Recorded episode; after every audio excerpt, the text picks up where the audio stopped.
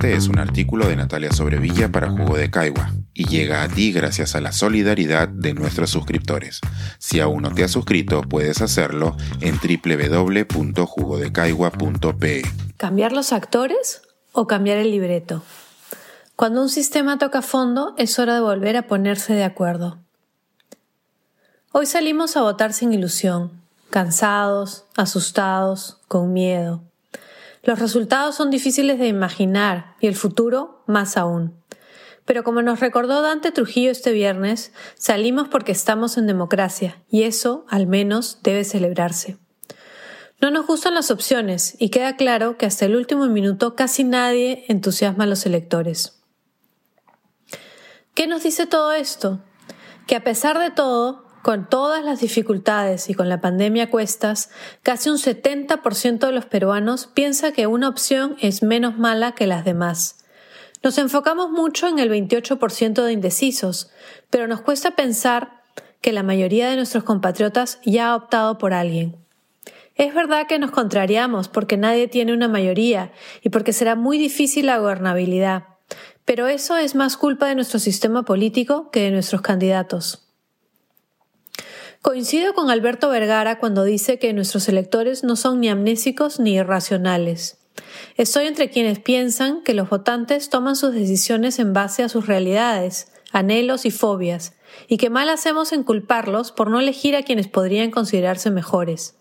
Tenemos populistas de derecha y de izquierda que han prometido toda clase de fantasías, tenemos reciclados que han estado en el poder de una u otra manera por muchos años, y tenemos entusiastas que imaginan que las cosas podrían ser mejores con mejor o peor sustento.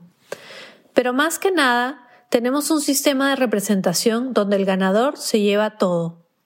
Sufrimos dos vueltas electorales que en los últimos 20 años nos han mostrado que siempre terminamos inclinándolos por lo que consideramos menos malo, rogando para que a la segunda vuelta lleguen opciones que no nos horroricen demasiado.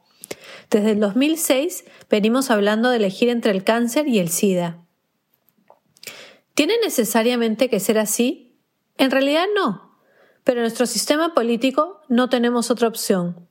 Solamente un representante de un partido puede ser elegido presidente, y sin mayoría parlamentaria le va a ser muy difícil gobernar. Por lo tanto, nuestro sistema político no privilegia la búsqueda de consensos y las opciones a las que nos enfrentamos son siempre binarias. En otros sistemas políticos, usualmente parlamentarios, los gobiernos se forman en base a coaliciones y solo es posible llegar al Ejecutivo por medio de la negociación. ¿Sería posible algo así en el Perú?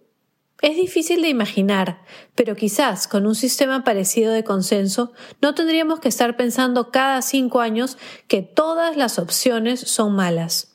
Para realizar un cambio de esta envergadura sería necesario comenzar de nuevo a organizar nuestras instituciones, discutir el libreto y no sobre los actores. Y la gran pregunta es si podríamos hacerlo de manera democrática.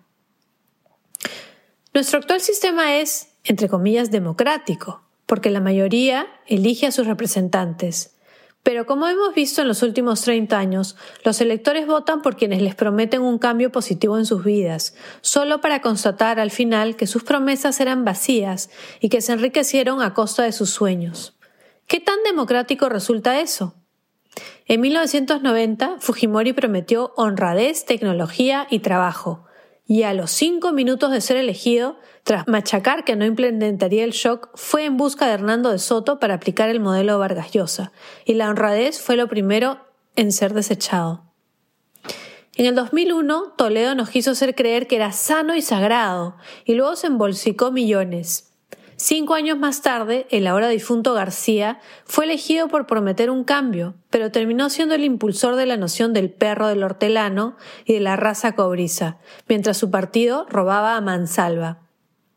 Ollanta al menos fue honesto al cambiar el, cambiar el polo rojo por el polo blanco entre la primera y la segunda vuelta, pero ahí se le terminó la transparencia, pues todo hace pensar que se enriqueció como sus predecesores.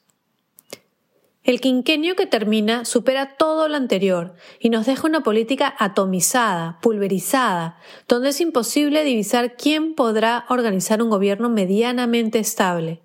Lo que sí sorprende entre los escombros es la capacidad que tenemos los peruanos de ejercer nuestro poder de veto.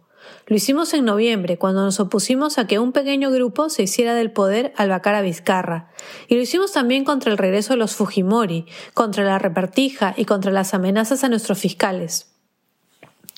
Los problemas comienzan a la hora de unirnos por algo en positivo, no logramos consensos. Estamos de acuerdo que queremos una sociedad menos corrupta y con más bienestar, pero no coincidimos en cuál es la mejor manera de lograrlo. Hoy, casi el 70% de peruanos pensará que no se ha elegido bien para la segunda vuelta, y en junio tendremos que hacer de tripas corazón y optar por el ya tradicional menos malo.